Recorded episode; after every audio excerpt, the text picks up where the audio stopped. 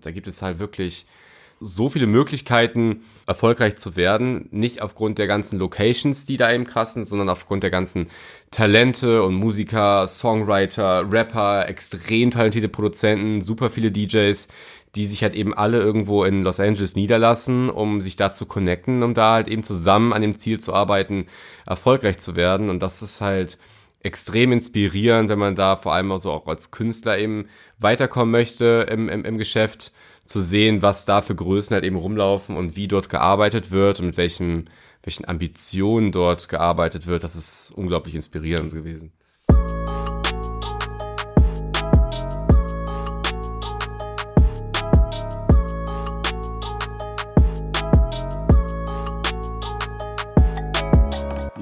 Leute, was geht ab? Hier ist DJ Fabayo mit der nächsten Tea Time Germany Folge. Ich sitze gerade hier in meinem Studio in Bornheim und zwar nicht alleine, sondern diesmal wieder mit einem Gast und zwar the one and only Brandon. Was geht ab, Bruder? Was geht? Was geht? Danke für die Einladung. Ja, gar kein Thema, Bruder. Freut mich, dass du hier bist. Ja. Und ähm, wir wollen ja über ganz, ganz viele unterschiedliche Themen sprechen, ähm, wobei wir auch ein Kernthema haben. Aber bevor wir darauf einsteigen, äh, wollte ich dich einfach mal fragen, wie geht's dir? Was machst du im Moment? Du warst ja auch lange unterwegs in den USA. Mhm. Und ähm, ja, erzähl einfach mal ein bisschen was von dir. Vielleicht kannst du dich auch kurz vorstellen für die Leute, die dich nicht kennen. Ja. Und, äh, ja, schieß los. Ähm, ja, ich bin Brandon und ähm, ja, mir geht's aktuell gut. Ich habe vor zwei Wochen ein bisschen erkältet, aber die Erkältung ist wieder auskuriert und ähm, ja, ich bin äh, vielleicht für die Leute, die mich noch nicht kennen oder die ähm, wer so die anderen Gäste von dir kennen, also ich bin im elektronischen Bereich zuständig, also ich bin kein Hip-Hop-DJ und kein Hip-Hop-Produzent, sondern mir dreht sich alles um, um Haus und ähm, ja, ich bin jetzt 26 Jahre, ähm, bin Resident DJ im Bootshaus, mache das Ganze jetzt schon seit 2011, aber so richtig als ähm, ja, Künstler und Produzent wurde ich eigentlich ja, eigentlich erst so seit dem Bootshaus DJ Contest wahrgenommen. Vorher habe ich so viele Dienstleister-Sachen gemacht, auch im AAA früher oder viele 16er-Partys oder Hip-Hop-Clubs auch gespielt. Mhm. Aber seitdem ich halt ähm, ja im dem Bootshaus DJ Contest 2018 gewonnen habe, habe ich die Möglichkeit halt eben komplett äh, meinen Sound zu spielen und ähm, ja, dann kam auch meine Produktion dann nach und nach hinzu. Und jetzt bin ich eigentlich deutschlandweit unterwegs. Natürlich ist mein Zuhause das Bootshaus, aber im Sommer geht's auf die ganzen Festivals. Also du kommst hier äh, aus der Gegend? Genau, ich komme aus der Kölner Innenstadt und ähm, bin hier auch groß geworden. Mhm. Ja, und genau, früher war ich halt mehr so als Dienstleister unterwegs ähm, und ja, seit einigen Jahren komplett als Künstler und kann halt meinen Sound, wie gesagt, überall spielen. Ja. Ja, nice.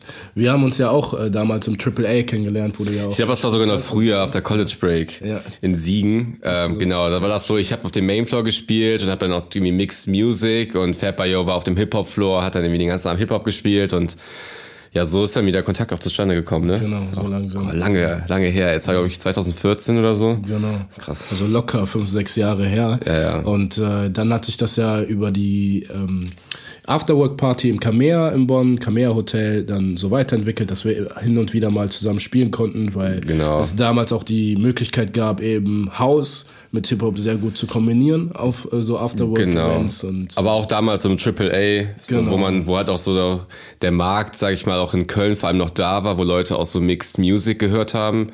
Aber das hat sich ja auch mittlerweile so ein bisschen gewandelt, ne? Gibt's mhm. auch so gefühlt nicht so zwei Fronten, aber ähm, ja, es ist eher unüblich, dass mittlerweile so 50-50 vor allem auf den, auf den Kölner Ring irgendwo läuft. Ja.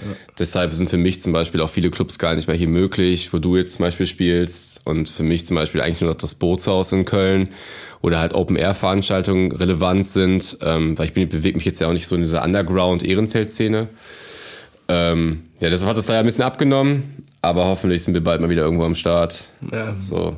Man weiß es nicht, ne, wie sich die Musik entwickelt in Zukunft und ob das äh, jetzt gerade auch wegen der aktuellen Situation sich wieder vielleicht in eine andere Richtung entwickelt. Ne? Mhm. Denn äh, was ist denn momentan im Moment draußen los? Ja, ist schon krass. Äh, ich glaube, so vor, wie gesagt, so vor ein paar Wochen, da hat das eigentlich noch keiner so, so richtig ernst genommen, diese Thematik, beziehungsweise hat man das auch nicht so in seinem eigenen Leben gemerkt, aber jetzt haben wir das vor Coronavirus, allem, ne? ganz genau, und jetzt haben wir natürlich in unserer Freizeit in unserer Zeit jetzt viel mehr da wird jetzt alles abgesagt. Wir haben jetzt viel mehr Zeit, um ähm, uns um auch um andere Dinge zu kümmern. Und uns trifft es halt am härtesten, würde ich fast schon sagen. Ja. Also die Veranstaltungsbranche trifft es besonders hart, nicht am härtesten, aber besonders hart. Ja, und jetzt ist natürlich äh, so, dass man, dass alle viel Zeit haben, weil viele Bookings abgesagt wurden. Und ähm, ja, wir sind jetzt auch quasi, ich glaube, deshalb haben wir jetzt noch Zeit gefunden, das mal hier aufzunehmen. Ne? Ach, das ist das Argument. Nein, nein, nein. so nicht. nein, Quatsch. Nee, aber ja, klar, es, ist, es trifft uns Künstler, äh, Veranstalter natürlich auch am härtesten, einfach weil ähm, natürlich zum also aus dem Grund, dass man die Gesundheit aufrechterhalten will und auch die Verbreitung des Viruses eben so langsam wie möglich gestalten möchte, ähm, ja, einfach auch, ja, auf diese Partys, auf diese Locations dann verzichten muss. Ne? Ja, ja. Ich denke, so das Wichtigste ist aktuell auch, dass man das einfach dann zusammen durchsteht und dass, dass es auch die richtige Entscheidung ist, das Ganze ein bisschen zu verlangsamen und ja, dass wir jetzt vor allem, ne, das betrifft ja nicht nur DJs und irgendwie Produzenten oder sowas, das betrifft ja extrem viele Freiberufler, die halt ähm, ja durch durch die Veranstaltungsbranche oder mit der Veranstaltungsbranche ihr Geld verdienen, ja, muss man jetzt die Zeit versuchen, irgendwie sinnvoll zu nutzen und statt sich jetzt darüber aufzuregen, so wie es jetzt irgendwie ist oder unglücklich zu sein, äh, vielleicht zwei Sachen einfach A, gesund bleiben und vielleicht auch den, äh, ja, den, den, die, die Regeln einhalten, was auch so vor allem Hygiene betrifft und vor allem halt auch dann die Zeit zu Hause sinnvoll zu nutzen, statt dann jetzt irgendwie in so einer, Depress in so einer Depression zu verfallen, einfach mhm. das Beste daraus machen. Mhm. Ich möchte gar nicht auf irgendwelche politischen Themen da einsteigen. Nee, ich glaube, ich da gibt es äh, genügend Leute, die sich damit befassen. Genau. Aber äh, dein Start oder der Start zwischen uns beiden, sage ich mal, ähm, war ja sozusagen in Siegen, aber auch im AAA. Mhm. Und das AAA ist ja aus äh, bekannten Gründen, ähm, ne, wegen dem Pachtvertrag etc., ja leider geschlossen worden. Und, ähm, Vielleicht kurz, das AAA ist ein ja. Äh, Club in der Kölner Innenstadt. Genau. Und das war eigentlich so, so ein Studentenclub, ähm, so eine Mischung aus so ein bisschen, nicht diesen typisch schickimicki, aber jetzt auch nicht komplett asozial. Das war eigentlich so eine, so eine goldene Mitte irgendwie. Das, Da waren einfach coole Leute, mit denen man einfach gern gefeiert hat, wo so Mixed Music lief und das hat also geschlossen. Und äh, ja. ja und, äh, Aber nicht wie mit dem Coronavirus, das war halt schon vor, glaube ich, ein, zwei Jahren, seitdem hat es jetzt zu. Ist ja einmal umgezogen und dann hat es genau. nicht gemacht. Ne? Und glaubst du, dass es perspektivisch jetzt auch einige Clubs dann härter treffen könnte in Zukunft, aufgrund der aktuellen Situation? Ähm, ich glaube, das hängt echt von den, von den Leuten irgendwie ab. Also es kann mir schon vorstellen, dass Leute Respekt haben davor, feiern zu gehen. Es sei denn, die sind sich zu 100% sicher, dass, dass man jetzt so quasi über den Berg ist. Aber das bleibt echt abzuwarten. Ich glaube, das kann keiner so aktuell voraussehen, wie lang das geht und, und wie, wie hart es dann die Clubs letztendlich treffen mhm. wird. Ich glaube, jetzt aktuell ist es die härteste Zeit wo einfach extrem viel ja an Umsatz nicht generiert werden kann und die Clubs ja trotzdem laufende Kosten haben, Mitarbeiter haben, die auf das Geld angewiesen sind und ähm, ich glaube, die Zeit gilt es jetzt erstmal zu überstehen und ich denke, dann wird sich das auch so sukzessive auch wieder erholen. Ne? Von Monat zu Monat wird es dann wahrscheinlich irgendwie besser werden und irgendwann wird sich der Markt auch erholt haben, weil die Leute wollen ja dann auch wieder rausgehen und nicht, die waren ja dann genug zu Hause, mehr oder weniger. Gerade wenn auch die äh, wärmere Jahreszeit auf uns zukommt, ne, glaube ich, möchte, möchten die Leute auch einfach wieder rausgehen. Mhm. Und äh, machen wir aber einen Haken dran an die ganze Sache, denn es gibt viel, viel Interessanteres, über äh, das man sprechen äh, kann. Ja, absolut. Ne? Vor allem, wie war deine Reise? Ja, vielleicht für die es noch nicht so wissen. Okay, es ist auch keine krasse, krasse News oder so, aber ich war halt eben für drei Monate in Los Angeles und habe da ein Auslandspraktikum bei einer Managementagentur gemacht und ja, war eine krasse Erfahrung, auch so drei Monate auf alles zu verzichten und mal zu sagen, ey, ich gehe jetzt mal woanders hin und habe ein, für ein komplett anderes Leben mehr oder weniger, komplett raus aus dem Alltag hier und ähm, ja, da bin ich auch echt auf oder habe echt viele neue Erkenntnisse gewonnen und ähm, ja, habe mich echt sehr, sehr viel weitergebracht. Mhm.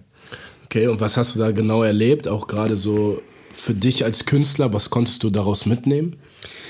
Ja, generell kann man sehen, dass LA halt einfach eine Stadt ist, wo viele Macher sind, wo viele äh, Talente sind, Leute, die wirklich an, an, an, an ihr Ziel glauben und auch, auch auf den großen Durchbruch hoffen und da halt eben vor allem auch unbegrenzte Möglichkeiten sind. Da gibt es halt wirklich so viele Möglichkeiten, erfolgreich zu werden. Nicht aufgrund der ganzen Locations, die da eben krass sind, sondern aufgrund der ganzen Talente und Musiker, Songwriter, Rapper, extrem talentierte Produzenten, super viele DJs, die sich halt eben alle irgendwo in Los Angeles niederlassen, um sich da zu connecten, um da halt eben zusammen an dem Ziel zu arbeiten, erfolgreich zu werden. Und das ist halt extrem inspirierend, wenn man da vor allem also auch als Künstler eben weiterkommen möchte im, im, im Geschäft, zu sehen, was da für Größen halt eben rumlaufen und wie dort gearbeitet wird und mit welchen, welchen Ambitionen dort gearbeitet wird. Das ist unglaublich inspirierend gewesen. Ja, also sehr interessant. Also ich glaube, dass Amerika natürlich auch grundsätzlich eine andere Mentalität hat, mm. ähm, wie die, wir Deutschen hier. Absolut. Ne? Ähm, konntest du da wirklich besondere Unterschiede erkennen im Gegensatz zu uns äh, Deutschen hier? Ja, schon. Also was zum Beispiel auch ähm, so meine Musik betrifft, also vielleicht die Leute, die nicht wissen, was ich so spiele, so meine Musikrichtung ist eigentlich kann man so ein bisschen als G-House bezeichnen. G-House, UK Bassline, äh, Tech House, also alles, was so ne, mehr diesen undergroundigen Vibe hat. G-House vielleicht, für die es nicht wissen, ist mehr so weniger eine, eine, so eine Fusion so aus EDM und Hip-Hop. Kann man sich das vielleicht so vorstellen, so etwas aggressivere Deep House Beats, wo aber halt auch sehr viel, äh, ne, sehr viel so auch Rap quasi mit drin ist und ähm, ja, und die Musikrichtung, die vielleicht auch in Deutschland, vielleicht nicht mehr unbedingt, aber die mehr eine Nische hier ist, ähm, ist dort halt eben extrem populär, beziehungsweise ist die, die Bereitschaft und die Offenheit der Leute ähm, auch für alternativere Musikrichtungen ja extrem groß. Und man wird dort eben als Künstler sehr gewertschätzt, vor allem so auch in der Crowd und in den Clubs mhm. haben die Leute eine ganz andere Bereitschaft, sage ich mal, ähm, sich auch neue Sachen anzuhören und die DJs können halt wirklich so auch als Künstler auftreten und komplett ihren Sound spielen und die Leute, die wertschätzen das halt und warten halt zum Beispiel nicht auf irgendwie keine Ahnung, wieder irgendwas zum Mitsingen, sondern die warten mehr oder weniger auf die Momente, wo es wieder neues, neue Musik gibt, wo es halt unerwartete Sachen gibt, so, und das ist halt echt geil gewesen. Interessant. Und das ist ja auch das Thema, worüber wir heute sprechen möchten, nämlich wie man sich eben als Künstler von einem DJ unterscheidet. Ne? Ja, oder wo dort die Unterschiede zwischen einem Künstler und einem DJ liegen. Genau, so mehr oder weniger. richtig. Ne? Wenn man äh, also im Endeffekt kann man ja schon einen Unterschied ganz klar äh, ausmachen zwischen den beiden Gruppen. Mhm. Ähm, wie siehst du das grundsätzlich?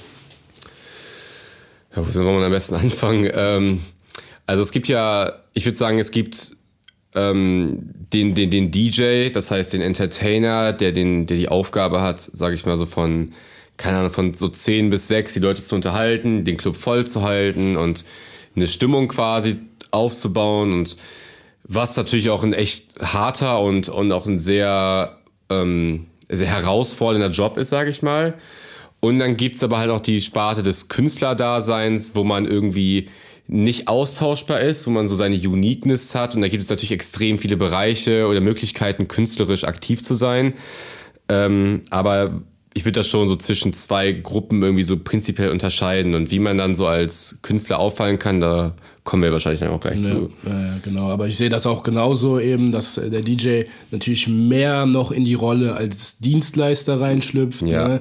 Natürlich auch mit einem künstlerischen Aspekt quasi. Genau, das ist ja auch eine Kunst, irgendwie den Club voll zu halten und sein, seine Musik irgendwie oder den Sound irgendwie auch auf seine Art und Weise zu interpretieren. Ja. Aber ich würde sagen, es gibt halt schon so klare Grenzen, wo man sagen kann, okay, der ist jetzt ein kompletter Künstler und nicht mehr der Dienstleister. Mhm, genau. Ne? Und der Künstler, der äh, hat dann schon eher diesen Wiedererkennungswert, ne? wofür ja. die Leute ihn dann auch kennen, ja. sei es äh, mit der Musik, sei ja. es irgendwie irgendeine äußerliche Komponente, weil man eine Maske trägt oder was auch immer, ist ja alles schon mal vorgekommen. Mhm. Ne? Und ja, jetzt sitzt du hier, Brandon, und ich habe dich eher noch als DJ kennengelernt. Mm. Äh, muss aber sagen, dass du mittlerweile, ich habe ja deine Sachen auch äh, gehört und damals auch der Raiden-Remix, der ja äh, wirklich durch die Decke gegangen ist, ähm, dass du mehr vom DJ zum Producer, Schrägstrich Künstler geworden bist. Mm. Ne? Und ähm, wie kam es dazu, dass dieser Impuls dass du diesen Impuls genommen hast, eben selber Musik zu produzieren und auch zu veröffentlichen? Also prinzipiell würde ich sagen, das ist etwas, was nicht, was man nicht so wirklich planen kann.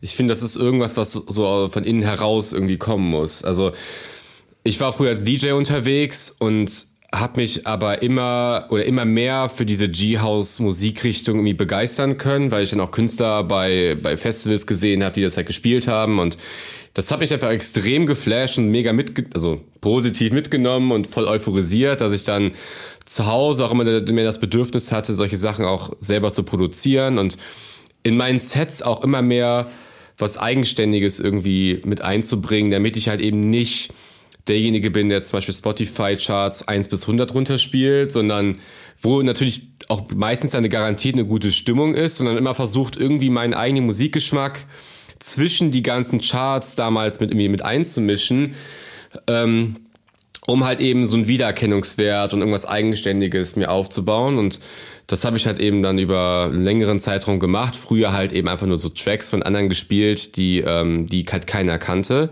Und halt auch bewusst das Risiko in Kauf genommen, dass die Leute vielleicht da eben nicht so krass drauf reagieren und nicht so euphorisiert dann dazu tanzen, sondern sich eher umdrehen und fragen, okay, was kommt hier gerade? Okay. So, und in dem Moment ist es halt auch so, die drehen sich um, dann spielst du einen coolen Track, den keiner kennt. Auf einmal wirst du halt eben wahrgenommen als DJ und bist ja nicht eben nur derjenige, der irgendwie, keine Ahnung, Chris Brown spielt, sondern spielt auf einmal den krassen Chris Brown Remix, den keiner kennt, wo sich dann jeder umdreht und sich denkt, so krass geil, so was ist das so?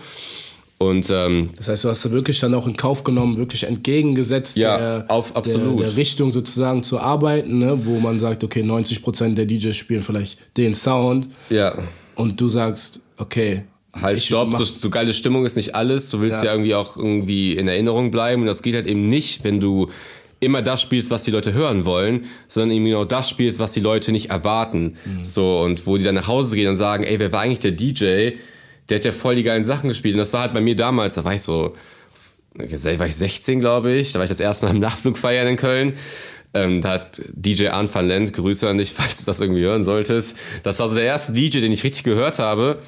Und er hat dann so Sachen gespielt, also auch so Elektrohaus-Sachen von damals die ich halt nicht kannte. Da gab es auch keinen Shazam oder sowas. Ich glaube, damals war es auch so Pond de Floor von Major Laser. Und ich dachte so, Alter, was ist das für ein Track? So, ich brauche den unbedingt. Und dann bin ich nach Hause gekommen und habe dann wirklich tagelang auf YouTube gesucht, weil es mich so geflasht hat. Und er ist mir immer als immer im Kopf geblieben, dieser DJ. Und ich wusste halt, wenn ich da hingehe in den Club, er spielt Sachen, die ich nicht kenne. Mhm. So, und wo ich, die mich dann vielleicht von den Socken hauen. So, und das war für mich dann immer auch ein Grund, dann ins Nachtflug früher zu gehen, auch wenn das jetzt nicht mehr so läuft, die, die, die Mucke.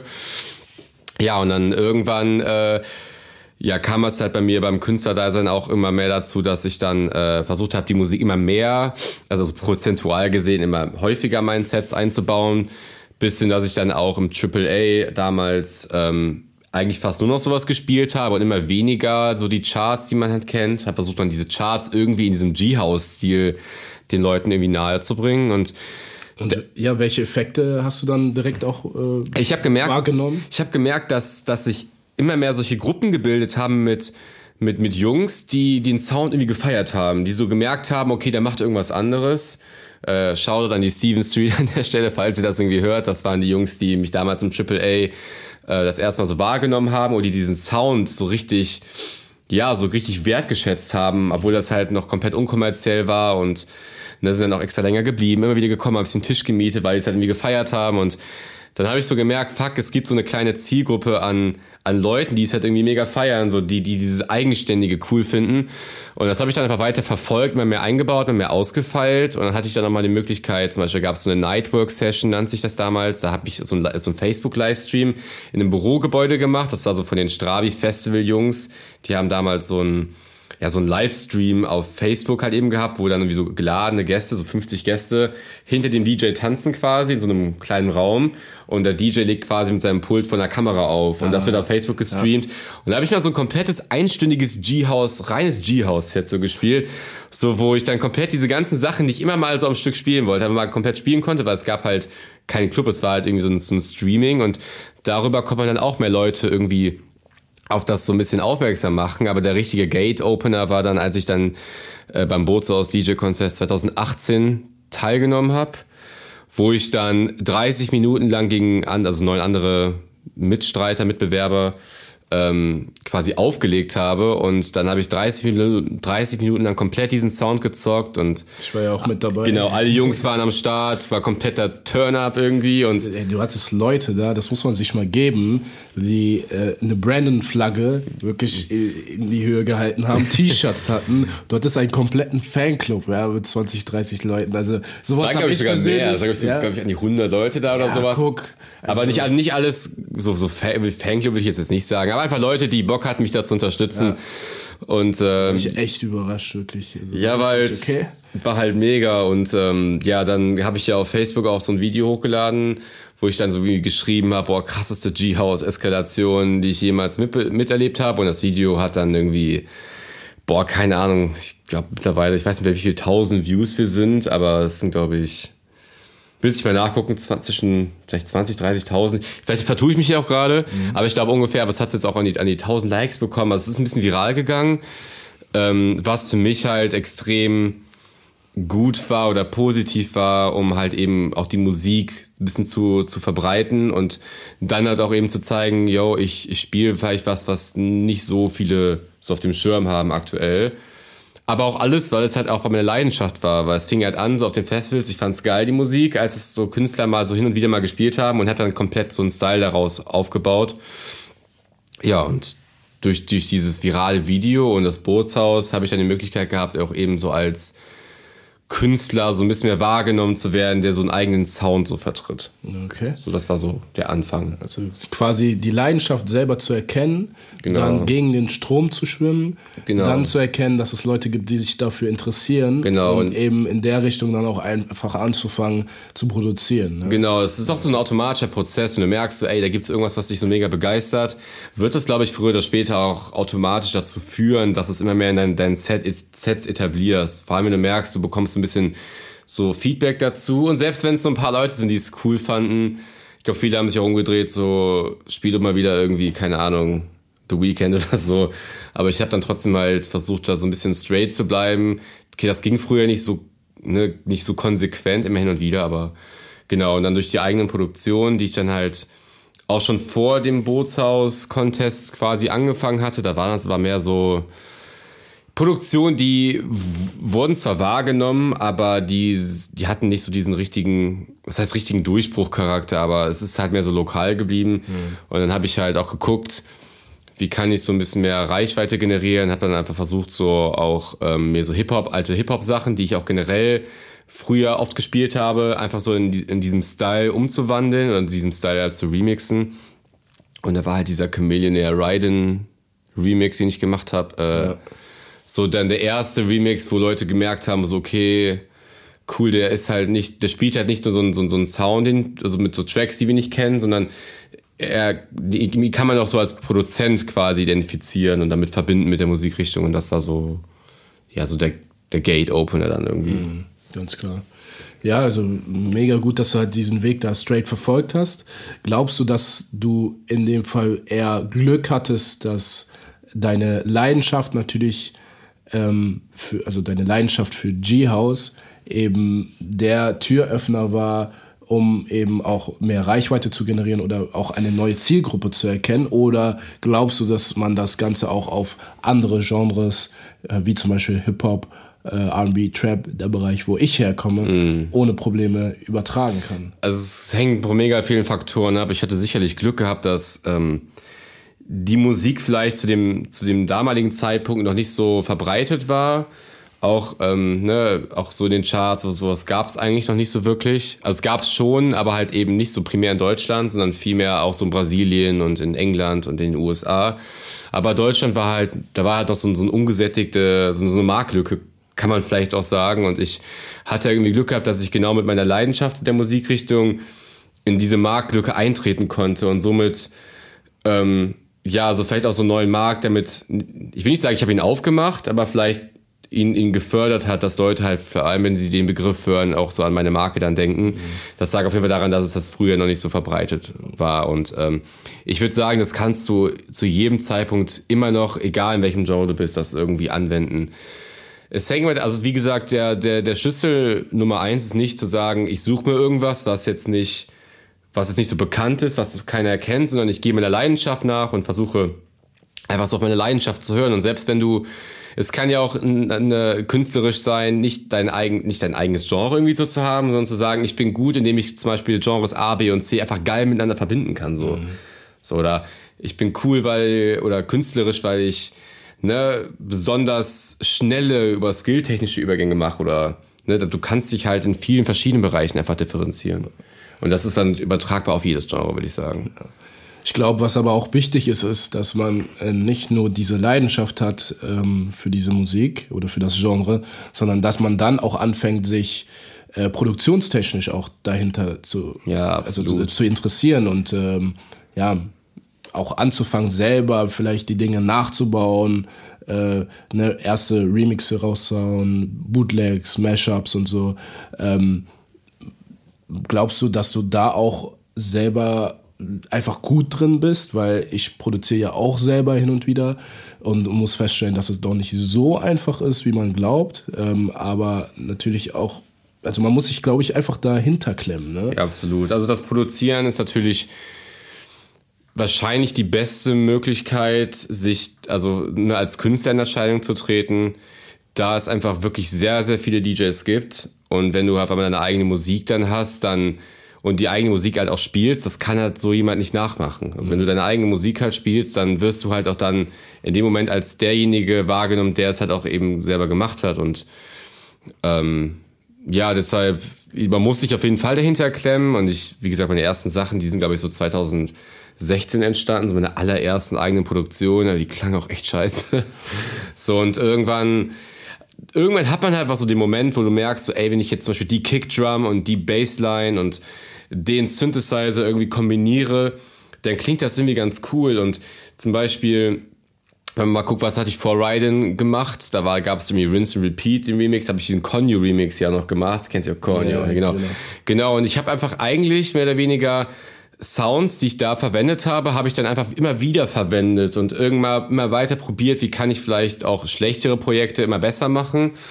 Ja, und dann irgendwann ist halt der Remix entstanden, der meiner Meinung nach jetzt auch nicht der krasseste Mix aller Zeiten ist oder sowas. Es war aber halt der erste Mix, der mich halt so, ähm, ja, wo die Leute gesehen haben, okay, cool, der ist, der, der kann auch irgendwie einen Track irgendwie machen. Und man muss sich auf jeden Fall dahinter klemmen, aber ich glaube, sobald man was Eigenes macht, selbst wenn es nicht perfekt ist, wirst du halt von den Leuten, glaube ich, dann auch irgendwie auch anders wahrgenommen. Ja, ich glaube, das ist auch wichtig, dass man eben diese Sachen, die, wo man glaubt, dass die nicht perfekt sind, auch immer wieder aufgreift und versucht zumindest fertig zu machen. Ey, ne? wirklich, das ist der größte Tipp, ist so, mach die Sachen einfach fertig, selbst wenn sie nicht perfekt sind, weil selbst wenn du so ein oder zwei Leute damit begeistern kannst, die es cool finden, dann lohnt es sich ja eigentlich schon, dass du es einfach fertig machst. Und guck mal, es gibt immer noch DJs, die die spielen so meine ganz, ganz alten Sachen, so mein, zum Beispiel Kanye West, diesen All-Day-Bootleg, den ich selber eigentlich gar nicht mehr so spielen würde, weil ich, weil ich ihn echt nicht mehr gut finde, aber andere Leute haben eine ganz andere Wahrnehmung und finden das dann immer noch cool und, und, und unterstützen das und deshalb weißt du ja nie, ob es Leute gibt, die es dann doch vielleicht gut finden. Mhm. So, und deine, deine eigene subjektive Wahrnehmung, klar, du sollst ja auch unter deinen eigenen Produktionen stehen, aber es wird wahrscheinlich immer Leute geben, die das cool finden, was du so machst. Ja. So und, und deshalb lohnt es sich dann immer zu sagen, ey, ich schließe es jetzt ab.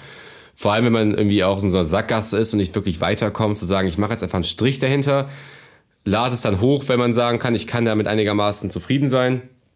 Und ansonsten einfach weitermachen, immer wieder neue Projekte anfangen, neue Ideen versuchen immer einzubauen. Und irgendwann wird sich auch so dein eigener Sound mehr oder weniger etablieren, weil jede Entscheidung, die man, sage ich mal, in der Produktion trifft, ist wieder eine Entscheidung, die quasi im Sinne deines eigenen Sounds irgendwo ist. Ne?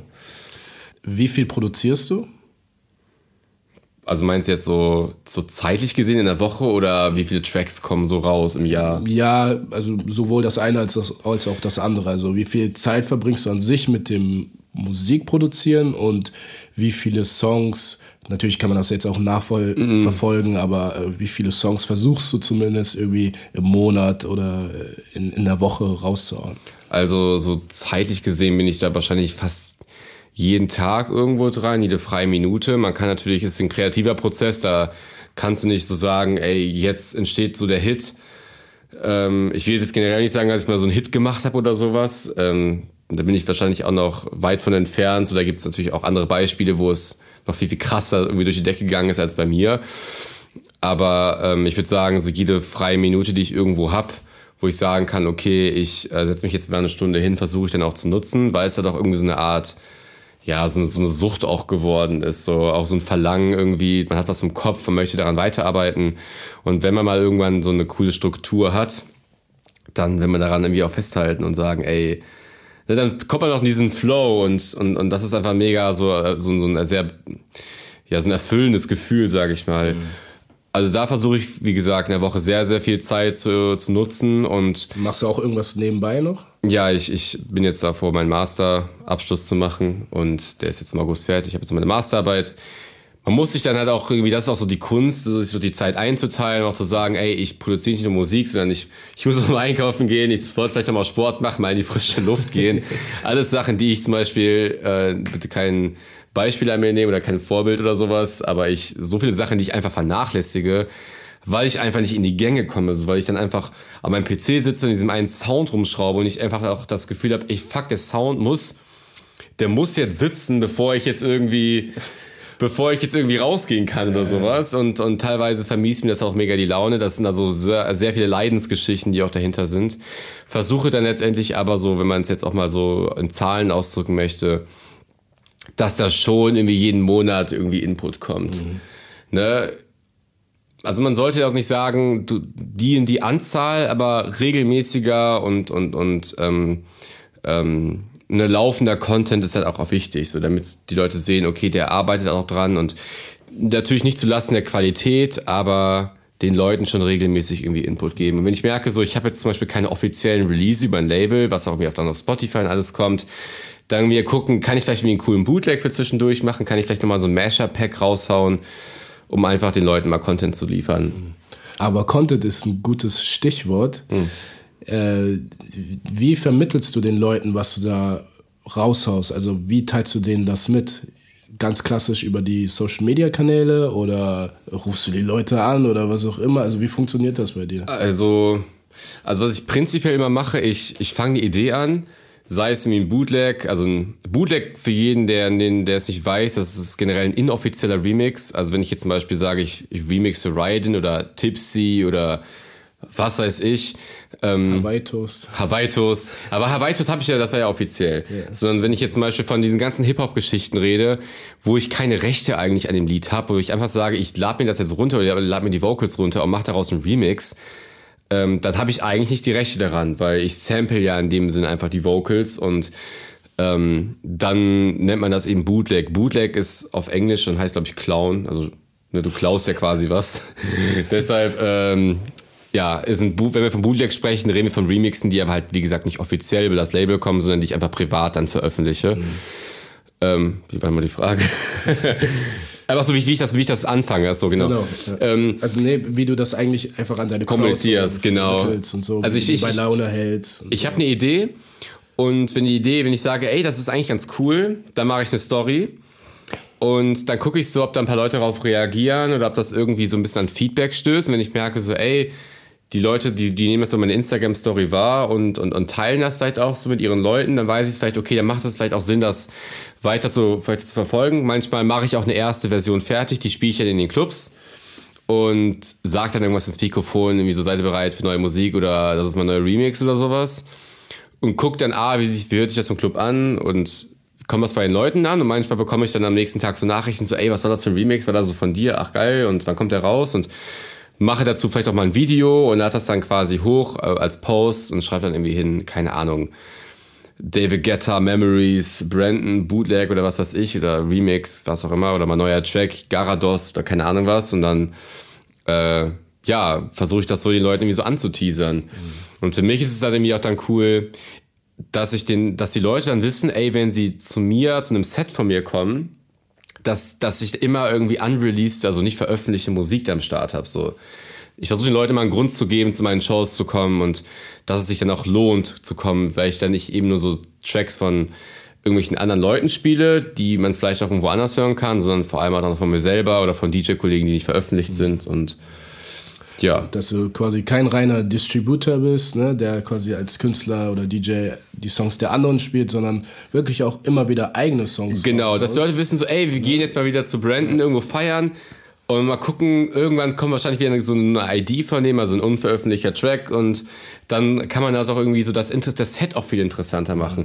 Ich kann das halt nur, vielleicht kennt ihr das ja auch selber, wenn ihr dann irgendwo mal feiern seid und auch zu einem Künstler geht, ne, wo ihr auch euch dann Tickets holt, zum Beispiel, wie nehmen wir jetzt den, den jeder kennt, Ihr geht auf ein, wer ist momentan mega angesagt? Auf ein Drake-Konzert vielleicht? Drake, ja, oder DJ Snake oder was? DJ Snake-Konzert. Und der spielt dann fünf, sechs Tracks, die von ihm sind, die aber noch nie irgendwo gehört worden sind. Noch, keine Ahnung, die kennt ihr vielleicht aus einem Live-Video oder sowas. Aber ihr wisst, ihr müsst quasi das Konzert besuchen, um den Track zu hören. So. Und das ist halt der Moment, wo, wo ich dann auch jemanden extrem selber als Künstler wahrnehme. Ich bin zum Beispiel, es gibt also mein Lieblings-DJ ist äh, Chris Lorenzo. Das ist, ähm, der kommt aus, aus, aus England, tut aber, glaube ich, auf der ganzen Welt mittlerweile. Und ich weiß einfach so, wenn du bei, wenn ich bei denen zu einem Set gehe, wirklich, wenn er so ein 3-4-Stunden-Set spielt, sind bestimmt, keine Ahnung, an die 15 bis 20 Tracks, die von ihm sind, die nicht draußen sind. Mhm. Die ich unbedingt haben will, die ich selber auflegen möchte, aber ich komme halt nicht an die Tracks und kann nur zu ihm selber live gehen, um das zu hören. Und das ist halt für mich, für mich unfassbar inspirierend und so, so einen Ansatz versuche ich halt auch zu verfolgen. Ja. Ja sehr gut. Ja, ich glaube, das ist äh, nicht ganz einfach, wirklich dann auch an die Stelle zu kommen, wo die Leute wirklich das auch feiern äh, so und, feiern, ne? also zu, extra für dich dann kommen und dann auch erwarten, dass neue Musik von dir kommt. Es ist, es ist wirklich genau. Es ist auch eine Chance. Es ist eine Chance, aber es ist halt auch unglaublich viel Arbeit und ähm, wie gesagt, viele Sachen, die ich halt auch mache, die kriegen auch einfach nicht gut. So, wo ich, wo ich dann auch sehr frustriert bin, dass sich dann andere Tracks im gleichen Genre einfach viel besser anhören. Muss ich aber sagen, unbegründet, weil das, was du mir gezeigt hast hier, ja, ist wirklich echt äh, ja, heftig. aber also richtig, richtig gut. Aber trotzdem so auch Sachen, die ich äh, zum Beispiel dann nicht veröffentliche, die ich keinem zeige, wo ich dann einfach nicht so, ja, einfach an diese Qualität rankomme, aber da muss man vielleicht auch einfach dann sagen, es muss nicht immer alles so perfekt sein, sondern ne, manchmal so. Manchmal, manchmal findest die Leute auch einfach dann cool, weil es dann einfach von dir ist. Zum Beispiel gibt es auch Künstler, die laden dann was hoch, die ich selber feier und ich weiß, der Track hört sich zwar irgendwie ähnlich an, wie auch 30 andere Tracks, die, die es gibt, aber weil er es halt irgendwie ist, der es gemacht hat und ich ihn auch einfach als Künstler mega feier, so als Person feier, feiere ich dann auch automatisch die Musik, auch wenn sie vielleicht nicht auf dem krassesten Level irgendwie ist. Mhm. So, weißt du? So, äh, keine Ahnung. Also das ist auf jeden Fall aber wie gesagt, ich würde sagen, das Produzieren, vielleicht nicht, nicht unbedingt das Produzieren so festnageln. Es gibt auch andere Möglichkeiten, eben als Künstler wahrgenommen zu werden. Vielleicht irgendwie auch als Beispiel. Ja, bevor wir auf diese Möglichkeiten okay. zurückkommen, ja. machst du alles selber oder lässt du einige Sachen auch woanders produzieren? Ähm, also ich mache, ich würde sagen, beim Produzieren gibt es so ein paar verschiedene Ebenen. So die erste Idee. Ähm, dann vielleicht so die erste Rohproduktion, wo man schon sagen würde, okay, das ist mehr als einfach nur die Idee und dann wirklich sagen bis zum fertigen Mix, wo das ganze Lied auf einmal steht.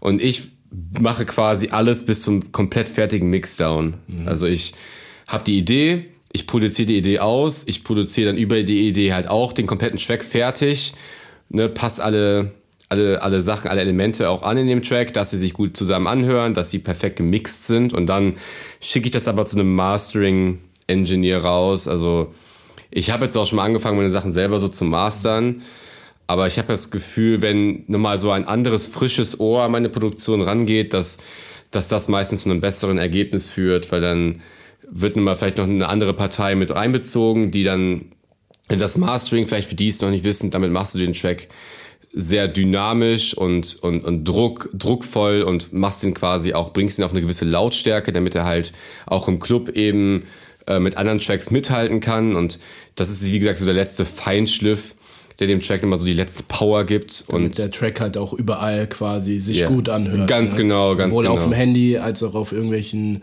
Monitorboxen. Ganz genau. Als auch auf einer großen genau. Anlage auf dem Festival. Und da gibt es einfach Leute, die sind da über Jahrzehnte schon mittlerweile im Business drin und haben auch wirklich so viel Hardware zu Hause, die das einfach den, den, den Sound noch ein bisschen knackiger machen und, und das, ähm, ne, da bezahle ich dann, keine Ahnung, gibt's günstige Masterings so für 20 Euro, geht dann wahrscheinlich auch bis ein paar hundert Euro hoch, so viel zahle ich nicht, aber ich zahle mal quasi mal unter 100 dafür und lasse meinen Track dann quasi von einem Profi nochmal quasi gegenhören und der mastert es dann.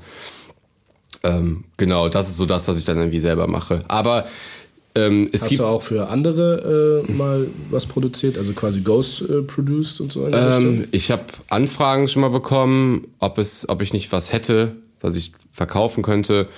Generell haben auch Leute zu mir gesagt, ey, der und der Track, verkauft den doch einfach, der zum Beispiel nicht komplett in meinem Style ist. Aber ich würde sagen, dass ich aktuell noch nicht auf dem Level bin, wo ich sagen kann, dass ich jede Produktion von mir irgendwie verkaufe oder sowas, sondern ich versuche dann selber erstmal ähm, auf ein gewisses Level zu kommen als Künstler, um dann vielleicht irgendwann zukunftsorientiert zu sagen, ey, ich bin so fit in Produktion und so schnell, dass ich dann die Sachen einfach verkaufen könnte. So. Aber genau. Ähm, es gibt natürlich auch andere Möglichkeiten. Ähm, gibt auch Leute, die, ne, die fangen die Idee an und schicken das dann sozusagen an Produzenten raus, die es dann komplett von vorn bis hinten ähm, fertig produzieren.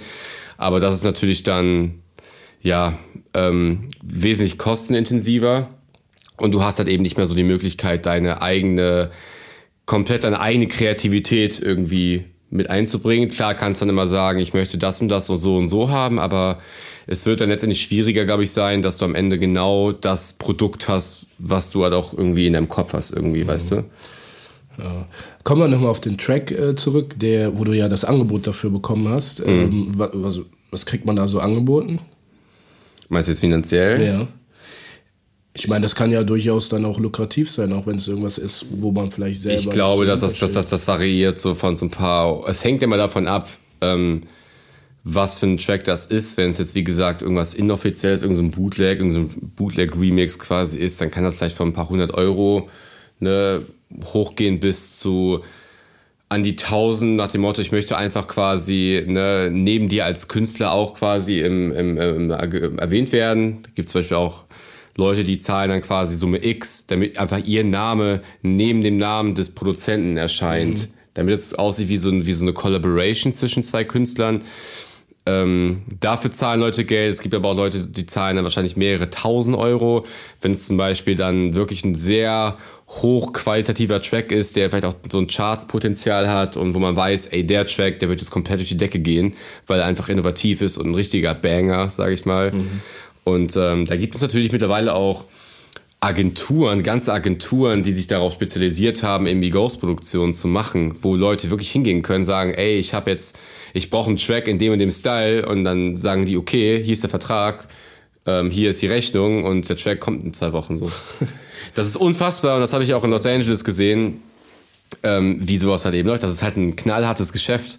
So, und das ist, betrifft halt auch extrem viele große Künstler, die wir auch in der Szene kennen. Da habe ich Leute kennengelernt, die, die machen dann ihr MacBook auf und zeigen dann quasi, das sind dann Produzenten, die dann auch irgendwie dann für einen Monat in den USA mal waren, die ich dann kennengelernt habe, die, die machen ihr MacBook auf und zeigen dann quasi in ihrem in ihren äh, in ihren Ordnern, in ihrem Finder, ähm, für wen die alles Ghost produzieren. Und da, da klappt echt so die Kinnlade runter. So, das ist krass.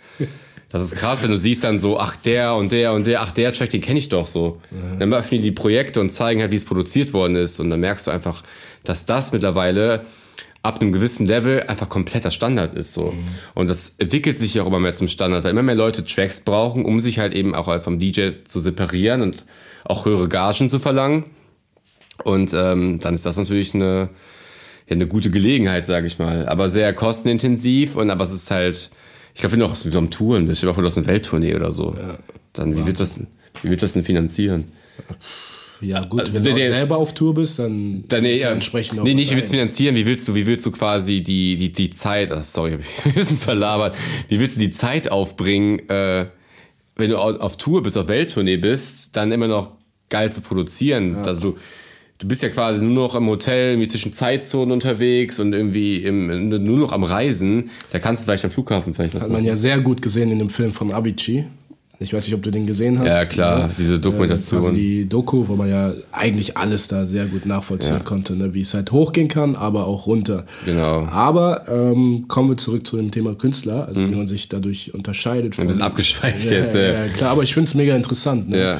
Ähm, Du hattest äh, noch einige Ideen im Kopf, wie man sich eben neben der Produktion auch weiterhin vom DJ an sich unterscheiden kann, also mehr hin zum Künstler. Ja, es gibt ja die Leute, die kommen ja komplett über die Musik, die haben komplett ihren eigenen Sound, ihre eigene Produktion, aber gibt es aber auch Leute, die sind halt extrem krasse Entertainer zum Beispiel. Ähm, zum Beispiel der ähm, Salvatore Ganacci, sagt ihr das was? Mhm. Salvatore Ganacci ist ein Künstler, auch ein extrem talentierter Produzent. Also ist nicht nur jemand, der einfach ein krasses Entertainment macht, aber er hat halt gesehen, die ganzen Festivals mittlerweile verlangen einfach immer mehr Entertainment. So, also es ist immer mehr Entertainment gefragt. Sei es jetzt irgendwie auch Pyro und, keine Ahnung, irgendwie eine krasse ähm, ähm Effekte so auf der Stage. Aber er hat halt gesagt, okay, ich muss mich vielleicht auch als, als, als Person so in den Mittelpunkt stellen und versuchen die Leute halt auch über das Mikrofon und über meine eigene Performance in so ein Band zu ziehen und die quasi zu catchen und weniger vielleicht über die Musik. Und er ist halt zum Beispiel jemand, der macht es komplett übers Entertainment und wird deshalb eben gebucht. Also wenn Leute Salvatore Ganacci sehen wollen, gehen die zu ihm hin wegen der Show. Und jetzt nicht irgendwie wegen der Musik, weil er ist dann jemand, der klettert dann irgendwie auf die Gerüste und teilweise bei Tomorrowland irgendwie das auch geil dann irgendwie jetzt also so jemand wie ähm, ich habe seinen Namen leider vergessen ähm, der den Kuchen immer in die Crowd schmeißt. Steve Aoki. Steve Aoki. Ja ja so. genau sowas halt. Und zum Beispiel was ich noch kurz zu Ende führen wollte Salvatore Ganacci der hat dann irgendwie sein Tomorrowland Set jetzt in diesem Jahr oder im letzten Jahr angefangen war aber dann quasi selber in der Crowd und gar nicht am Auflegen und hat sich dann quasi selber ausgebuht, so was soll die Scheißmusik und sowas, obwohl jetzt quasi er, er eigentlich auf der Bühne stehen wollte und die Leute drehen sich dann zu ihm um und sagen so, hä? Das bist doch du, so warum, warum legst du gerade nicht auf, so weißt du, sondern so solche lustigen Aktionen, die dann halt auch eben viral gehen, deshalb Ne, schaut vielleicht mal bei Salvatore Ganacci beim Instagram-Kanal vorbei. Unfassbar geiler Content und extrem clever. Und Leute sagen, hey, was macht der denn da? Der ist doch bescheuert. Das ist einfach komplett von vorn bis hinten durchgeplant. So, da ist ein extrem krasses Konzept dahinter und äh, ne, so kannst du halt eben auch als Künstler auffallen. Und obwohl er ein krasser Produzent ist, ist er quasi der Entertainer, so mehr oder weniger. Und da gibt's auch andere Leute, zum Beispiel ähm, so A-Track, falls der was sagt, oder ähm, Laidback Luke, oder ja, so Leute, die ähm, klar, die haben auch geile Tracks, aber die verbindet man halt mit extrem skilltechnischen und innovativen Übergängen, die halt wirklich gefühlt jedes Feature, was es äh, an einem CDJ, also an dem Equipment irgendwie gibt, ausnutzen, um halt wirklich kreative Übergänge zu machen, unerwartete Übergänge zu machen. Und das ist halt auch eine Möglichkeit zu sagen, ey, damit baue ich mir quasi so ein USP, so ein, ne, ein Alleinstellungsmerkmal irgendwie auf. Und das ist einfach das Wichtige, so versucht ihr irgendwas aufzubauen, was jemand nicht so leicht ähm, kopieren kann. Mhm. Und wenn du sagst zum Beispiel, ich spiele jetzt einfach nur alle Hits rauf und runter, alle geilen, ich weiß nicht, was bei dir, was im Hip-Hop aktuell so mega angesagt ist, äh, irgendwelche geilen Drake-Nummern oder sowas. Ähm, wenn ich jetzt einfach nur diese Nummern runterspiele, das kann quasi dann auch der nächste DJ machen, der nach dir auflegt, so. Also warum bist du dann irgendwie krasser als wer anders? So, vielleicht hast du einen geilen Instagram-Kanal oder sowas, aber das ist für mich kein Künstler sein, sondern mhm. Ne, das, dann doch eher einfach DJ. Ja, dann bist du halt eher DJ so und, und, und austauschbar. Und ich finde halt auch, wenn du dann irgendwie auch als Künstler bist, hast du ja auch viel mehr Argumente zu sagen, ey, ich will vielleicht auch A, höhere Gagen haben und rechtfertigt ne, dich auch vielleicht auch nochmal so, dass du auch viel geilere Events irgendwann spielen kannst. Mhm. So. Wenn mal guckst, so auch so Leute wie ähm, Frizzo zum Beispiel, jetzt im Hip-Hop-Bereich, ja, das sind für mich so richtige Künstler so. Ja. Die haben eigene Produktion, die haben eigenen Sound und ähm, auch zum Beispiel No Mercy. Ähm, vielleicht die ganzen, vielleicht EDM-Zuhörer oder Haus-elektronische Zuhörer, die mich jetzt, die vielleicht auch durch mich jetzt hier zuhören, ähm, gibt es auch im Hip-Hop-Bereich Leute, die halt auch so, ähm, ich glaube, No Mercy hat mit dem Dutch House angefangen. Mhm. Oder nicht Dutch House. Ja, so das holländische Dutch, ja. Also genau, genau. Er hat so ein bisschen diesen Dutch-Sound etabliert und wenn Leute No Mercy auflegen sehen oder auflegen hören, wissen die halt, es kommt der und der Sound und haben eine ganz andere Bereitschaft so. Und er kann es auch, glaube ich, was ich gehört habe, auch so komplett durchziehen. So. Ja, ganz klar. Ja. ja. Aber auch eben so Leute wie Frizzo, ne, die du dann Ja, oder auch Jeezy, so, die ja, die ihre, ihren eigenen Sound einfach irgendwie so haben und sagen, ey, wenn ihr mich bucht, dann kommt die und die Musik. So straight. Aber du musst es halt auch erstmal schaffen, zu dem Level zu kommen. Mhm. So, und das ist halt alles ein Weg. Du kannst nicht als Dienstleister von heute auf morgen sagen, ey, ich bin jetzt der und der, ich schlüpfe jetzt in die und die Rolle und verändere komplett meinen Sound, versuche es halt, wie gesagt, sukzessive immer mehr den Leuten beizubringen. Oder du hast halt diesen Moment, wie es bei mir zum Beispiel war, wo von heute auf morgen ne, sich dann irgendwie alles verändert durch einen krassen Contest, wo sehr viel Aufmerksamkeit war. Mhm. Aber ich glaube, ein Mitgrund ist auch, dass eben diese Momente, wie zum Beispiel, dass du das Bootshaus-Turnier oder den Contest gewonnen hast, Turnier klingt so wie so ein Pferdeturnier. ja, ich muss immer noch ein bisschen an meiner Sprachwahl üben. Nee, Aber gut. das äh, Contest, ähm, dass du den gewonnen hast, das haben ja die Leute mitbekommen. Und anscheinend über Plattformen. Mhm. Das heißt über Instagram, Facebook. Mhm. Ne? Das ist ja auch so ein wichtiges Thema, Social Media. Absolut. Ähm, wie ist da deine Meinung? Kann das nochmal so ein Booster sein oder ist das eher überbewertet? Also wie siehst du das? Ja, also klar, ne, ich, ich würde jetzt lügen, wenn ich sagen würde, das ist, das ist völlig egal, sondern bei mir war der Grund, dass es, also über Social Media habe ich halt eben extrem viele Leute damit erreichen können. Ähm, das, es macht aber halt auch einen Unterschied, was siehst du dann, was für einen Content zeigst du so. Das Ding ist, dadurch, dass es halt Bootshaus war, wurde es halt, hat es eine ganz andere Glaubhaftigkeit gehabt und eine ganz andere, ein ganz anderes Potenzial auch irgendwie viral zu gehen, als wäre es jetzt irgendwo, weiß ich nicht, irgendwo auf dem Land, in der letzten Dorfdisco oder sowas, wo es gar keinen interessiert wäre sowas wahrscheinlich gar nicht so ernst genommen. Das heißt, klar, A, Social Media, aber B, auch der entsprechende Content. Mhm. So, und bei mir war es auch, dann habe ich hab auch eine komplett eine Social Media Strategie aufgebaut. Wie kann ich jetzt versuchen, auch künstlerisch da auch weiterzukommen und was kann ich da auch an Content quasi generieren und welche, ne, welche Captions habe ich quasi in meinen Fotos, um es auch irgendwie immer weiter in den Köpfen einzupflanzen. Okay. So, da habe ich zum Beispiel auch gesagt, also falls es irgendwie interessiert, ne, ähm, ne, erstens mal so meine Persönlichkeit auch irgendwie mehr in den Vordergrund zu stellen, weil ich bin ja so, so ein ja, sehr selbstironischer Kerl, würde ich so sagen. So, ich mache halt mega viel bei mich selber auch Witze und habe versucht, das dann halt eben mit solchen Wortspielen oder irgendwelchen Redewendungen, das so fototechnisch so irgendwie so zu untermalen. Zum Beispiel sowas wie, ich will mich jetzt nicht so weit aus dem Fenster lehnen, aber mein neues Smasher-Pack wird cool so. Und das habe ich dann halt so ein Foto gemacht, wo ich mich aus dem Fenster lehne. so. Und da geht's halt extrem viele Sachen auf meinem Kanal. Und habe aber, aber versucht, auch immer wieder Videos hochzuladen, wo ich den Leuten einfach diesen G-House-Style irgendwie zeigen kann. Immer solche Drop-Compilations, damit die Leute sich das halt so geben können. Vor allem auch Leute, die nicht zu meinen Gigs kommen. Und das habe ich halt immer und immer und immer wieder gemacht. So. Ähm, dann auch immer so zum Beispiel ein Foto gemacht, wo ich dann, da gab es irgendwie so, da hat so ein Fotograf so, ein, so, ein, so, ein, ähm, so drei Fotos mehr oder weniger zusammengeschnitten, wo so welche lustigen Gesichtsausdrücke von mir waren. Da habe ich zum Beispiel gesagt, die drei Phasen des G-House, so vor dem Drop, irgendwie beim Build-up und dann irgendwie so beim Drop und dann habe ich dann irgendwie so komplett behindert geguckt so. Mhm. Aber halt immer versucht, dieses Wort irgendwie ne, mit einzubringen und in den Kanal ne, quasi mit zu integrieren und auch mit in die, in die Fotos einzubauen, damit es sich dann auch irgendwie mehr oder weniger etabliert. So, mhm. Und das ist dann auch der, die Möglichkeit halt durch Social Media vor allem Leute zu erreichen, die die ich halt eben nur dann eben durch Social Media kenne ja. und sagen, boah, da will ich vielleicht mal irgendwann mal hin, weil er immer irgendwie coole, coole Videos postet. Das ist, glaube ich, dann eins äh, von den vielen wichtigen Instrumenten, um dann eben als Künstler sich dann auch hoch zu boosten. Ja, auf jeden ja. Fall. Also die Basis muss stimmen, auch ohne Social Media, ja. aber dann versuchen natürlich über Social Media ähm, ne, das, was sich künstlerisch ausmacht, auch zu vermarkten und zu präsentieren und damit Leute halt auch sehen können, ey, wie wäre es, wenn wir den und den buchen? Weil es, es wird ja auch viele Bookings laufen ja über so Mund-zu-Mund-Propaganda mehr oder weniger. Oder guckt ihn euch mal an und dann guckt sich ein Veranstalter das, das äh, Profil an und wenn er schon sieht, ey, irgendwas macht er anders als andere und geht mal auf Videos und checkt den Sound von dir oder checkt so deine, generell dein Auftreten und darüber kannst du dich halt, das ist halt wie so deine Visitenkarte, mhm. so mehr oder weniger. Und das ist schon wichtig, dass du halt dann versuchst, das halt eben auch auf den Plattformen einheitlich irgendwie rüberzubringen. Aber da muss auch jeder selber so ein bisschen seine, seinen eigenen Weg finden, wie er das machen möchte. Seine eigene Strategie. Ne? Aber apropos Plattform, ähm, du hast jetzt hier explizit von Instagram, glaube ich, gesprochen. Hm. Ähm, wie sieht das denn aus mit anderen Plattformen? Hast du dich schon mit TikTok beschäftigt?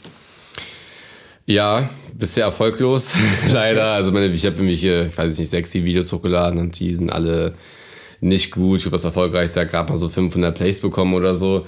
Letztendlich ist es aber sehr, sehr, sehr, sehr relevant, weil vor allem bei eigener Musik kann man da wirklich unfassbar viel Reichweite generieren und es gibt verschiedene TikTok-Algorithmen. Ich kenne mich da jetzt auch nicht so mega gut aus. Manche sagen, die ersten fünf Videos müssen boomen, damit du irgendwie in so einer geileren Schublade quasi bist. Und andere sagen so, ja, nee, die ersten drei Sekunden, alle müssen die ersten drei Sekunden noch gucken, damit es halt irgendwie auf der For You-Page dann. Keine Ahnung. Ähm, ich habe da kein krasses Rezept. Ich weiß aber, dass es halt zum Beispiel vor allem über, ne, auch auf Spotify gesehen, sehr, sehr hilfreich sein kann, wenn du auf TikTok mehrere hunderttausend Streams hast auf einem Video bei einem coolen Track und die Leute dann wirklich dann sagen, ey, jetzt gehe ich auch mal auf Spotify, hör mir das an. Mhm. Profitiert quasi, profitieren so viele ähm, Kanäle nur von TikTok. Guck mal, die Abstrahleffekte so auf Instagram oder sowas. Ja. Die sagen, boah, der ist ein cooler Typ irgendwie, geile Videos, ich folge ihm jetzt auf Instagram, aber hast du da irgendwie auch deine paar tausend Follower mehr. So. Dass man quasi auf der einen Plattform das Ganze groß werden lässt, weil der Algorithmus zum Beispiel auch noch sehr gut funktioniert im Gegensatz zu der anderen Plattform, mhm. in dem Fall Instagram. Und dann die Leute eben dich auch auf den anderen Plattformen einfach folgen. Ja, es ist, glaube ich, generell. Facebook und so. Generell aber auch so Soundcloud. Das ist auch so, das sind alles so Plattformen, wo du wahrgenommen werden kannst und Ne, zum Beispiel, was mir auch geholfen hat, ich habe auch meine Musik so an äh, größere YouTube-Channels gesch äh, geschickt und jetzt so einer, der heißt Deep Rod, der hat irgendwie, weiß ich nicht, mittlerweile 600.000 Abonnenten oder sowas. Und wenn er so ein Track hochgeladen wird, bekommt er bekommt deine eigene Musik dann so an die 100.000 äh, Streams so und wenn dann ein paar Leute sind, die dich dann irgendwie abchecken, kommen die jetzt so auch auf dein Instagram und folgen dir vielleicht oder ich wurde zum Beispiel angeschrieben von jemand aus Südafrika letztens so, ey, ich habe dein Strabi Festival Set gehört, so mega geiler Sound, ich habe dich jetzt mal einem Veranstalter vorgeschlagen und so, ich mir auch denke, Ach, geil, wow. krass, die gehen, die kommen quasi über über irgendwelche Plattformen den Soundcloud-Algorithmus auf dein Profil, finden deinen Sound cool und gehen dann auf dein Instagram, schreiben dich an, so, so schnell kann es halt dann irgendwie auch gehen, ne? So mega. Ja, Nicht, dass jetzt irgendwas daraus entstanden ist bisher, aber fand ich dann schon cool, wie du halt gehen kann. So. Mega. Also ich glaube, es ist immer vorteilhaft, wenn man äh, zu einem Wachstum beitragen kann, in welcher Form auch immer. Einen Nachteil habe ich aber äh, erkannt, und zwar, dass du länger brauchst zum Antworten. Yeah. Wahrscheinlich, weil dir viel, viel zu viele Leute äh, schreiben und so. Also, nee, das liegt ja nicht daran. Vielleicht auch einfach so Schreibfaulheit. Manchmal, manchmal sieht man das und sagt so, ach, ich antworte später, weil ich ja. gerade jetzt an der Musik sitze. Kommt mir auch mega vor. Nee. dann bin ich dann an der Musik und irgendwie, äh, ja, komme ich dann meistens erst dann sage ich, ich antworte später so, aber merke ich dann, fuck, ich habe ihm jetzt gar nicht geantwortet. Von daher äh, wenn man mal merkt, ich antworte nicht oder sowas, einfach gerne mal. Ey, aber da hast du mir auch mal ganz lange nicht geantwortet, weißt du noch? Ja, das wo, war dieses eine Mal. wo ich dann gesagt das war lustig, Pepper, yo, aber nicht geantwortet so. Und dann äh, habe ich ihn so ein bisschen geärgert und meinte so, yo, Bro, ich habe den Gig klar gemacht für 800 Euro. Auf einmal antwortet er. also, das war echt Chaser, aber ja, das war auch keine Absicht. Nein, nein, nein, das habe ich fand es eine lustige, so eine lustige Situation und dann war auch wieder alles cool. Ja. Ähm, ja. ja.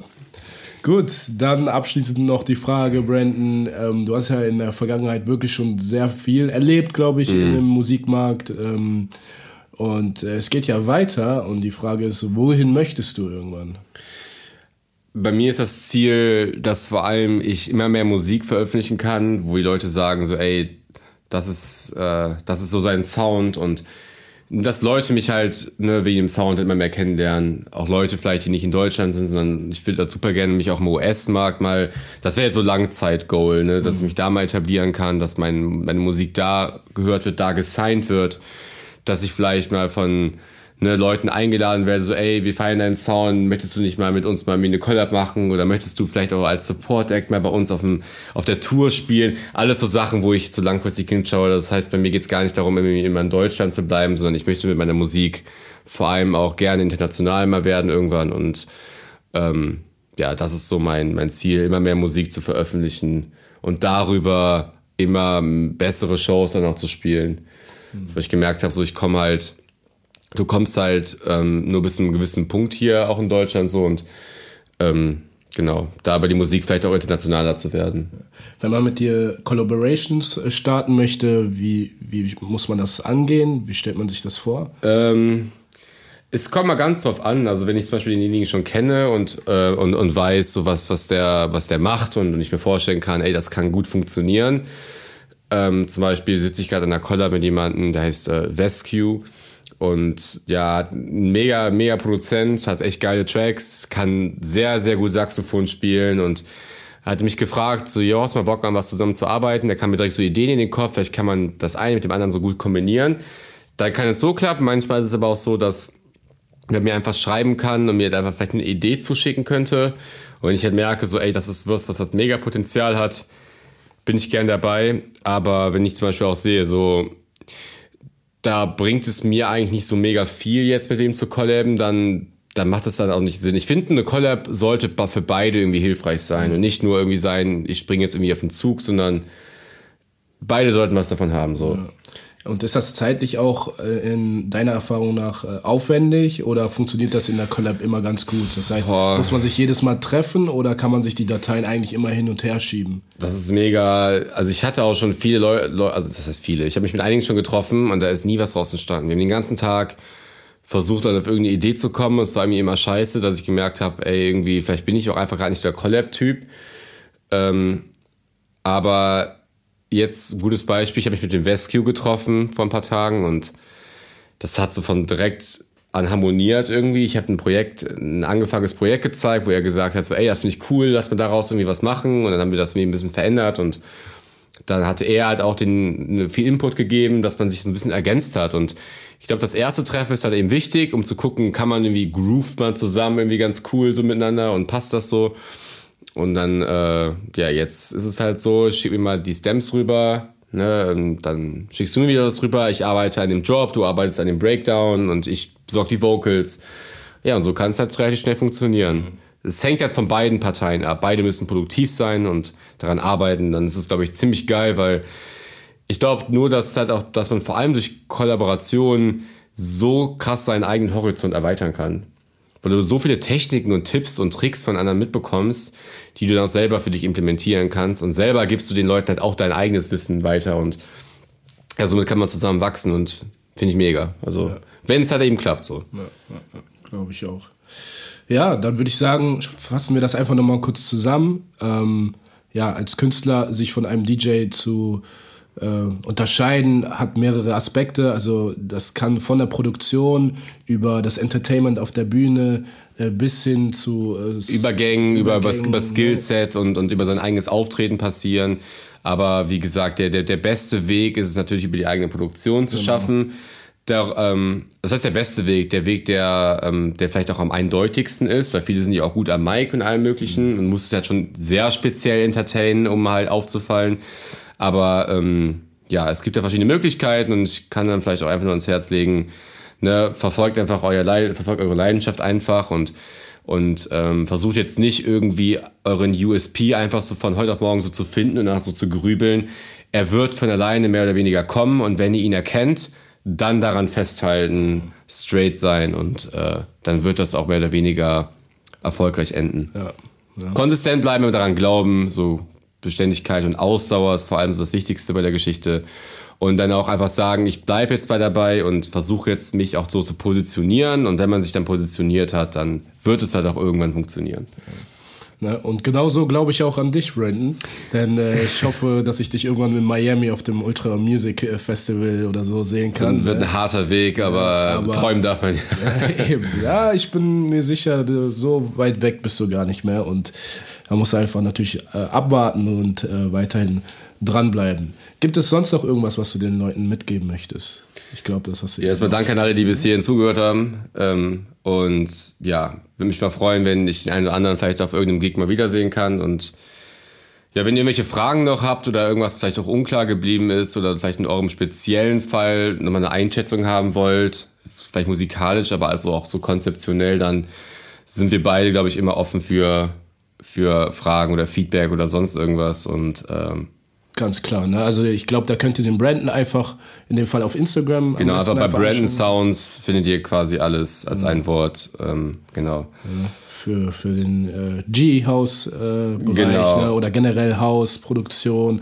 Äh, vielleicht auch was einfach spezielle Sachen angeht. Wie komprimiert man äh, die Songs richtig mit dem Kompressor oder wie EQt man bestimmte Songs? Ja, wo ich jetzt sagen muss, es gibt, ne? es gibt ja Leute, die, die sind natürlich auch wesentlich fitter noch als ja, ich in allem. Klar. Aber ähm, auch wenn es so konzeptionell ist, wie kann ich so ein bisschen mehr ähm, einen straighten Weg verfolgen? So wie kann ich so ein bisschen äh, meine Künstlerdasein noch mehr zum, zum Vorschein bringen?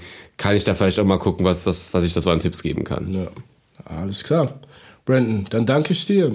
Und ich danke allen Zuhörern, die hier mit dabei waren bei der Tea Time Germany Folge von Brandon und mir.